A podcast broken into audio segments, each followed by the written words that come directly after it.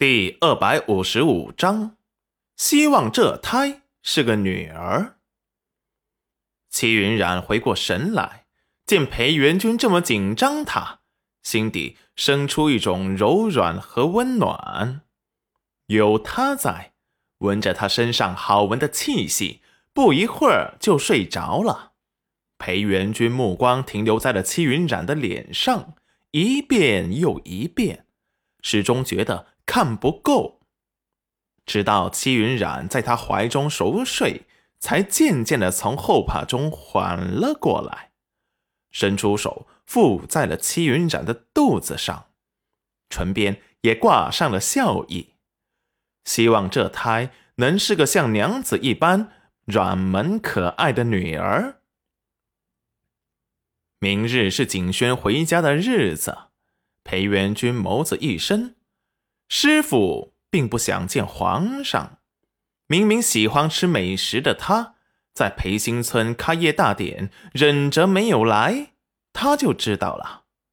他怕来了，皇上又要催他回京，让他颐养天年，听得师傅耳朵都起茧子了，躲着都躲不过来。不过怕是明天躲不了了。明日正学放假，要是师傅不过来，可能皇上都会亲自去拜访他了。想到景轩，裴元君眼底闪过深意。京城那个假皇子是皇上让他找回去的，这个真皇子不知道皇上会不会把他带回去。不过，要是把他带走了，最不舍的怕是娘子吧。现在朝堂上反对皇上的镇国大将军穆义峰已经被砍了头，还有很多派系，皇上有很多事也是身不由己。现在接景轩回去，怕不是最好的时机。就是不知道娘子知道这件事情之后会有什么样的反应。不过现在，他却是不能让他知道的。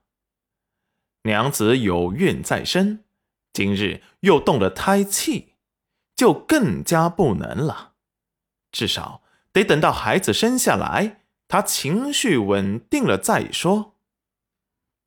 本来他也是最近才核实查到的。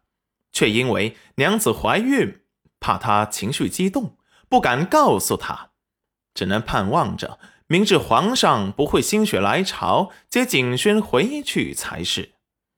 娘子她肯定放心不下景轩跟着皇上回京，她现在怀着身孕，要是回京的话，肯定也得住丞相府。想起丞相府的陪父陪母。他厌恶的皱眉。前世就是他那所谓的母亲裴母亲手给他下了药，让他变成了别人的傀儡。他只查到了他的身世跟灵玉有关。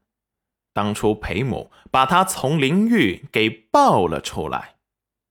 前世他为了报答他们的生养之恩，对他们。百般迁就，就是他大姐裴淑雅夫君的官职，他也依着裴母的哭闹，给他调来了京城。最后他却不知足，还想着要往上爬，出卖他给皇上提供了一份他收受贿赂、结党营私的伪证，被皇上猜忌，提防暗中打压，他却凭着出卖他。得到了镇国大将军穆易峰的重用，裴淑雅和裴母觉得他是故意压着孙武国不让他晋升，没少在他面前哭闹撒泼，想要他放过他。想到这里，裴元君神情冰冷黑暗，他不是看不清他们的真面目，他是顾及着母子姐弟亲情。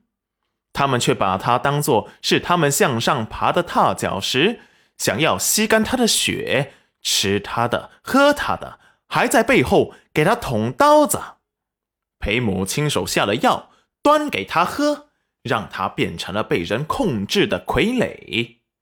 这一世，这些人休想再利用他，欺骗他，从他身上得到任何的好处。他会顺藤摸瓜，找到他背后设计他的主谋。还有娘子到底跟他们有什么仇恨，值得他们合伙来陷害他？此时显然不是最好的时机。他把裴父裴母送去了京城，故意严加看管起来，就是告诉身后的人，他知道他的存在。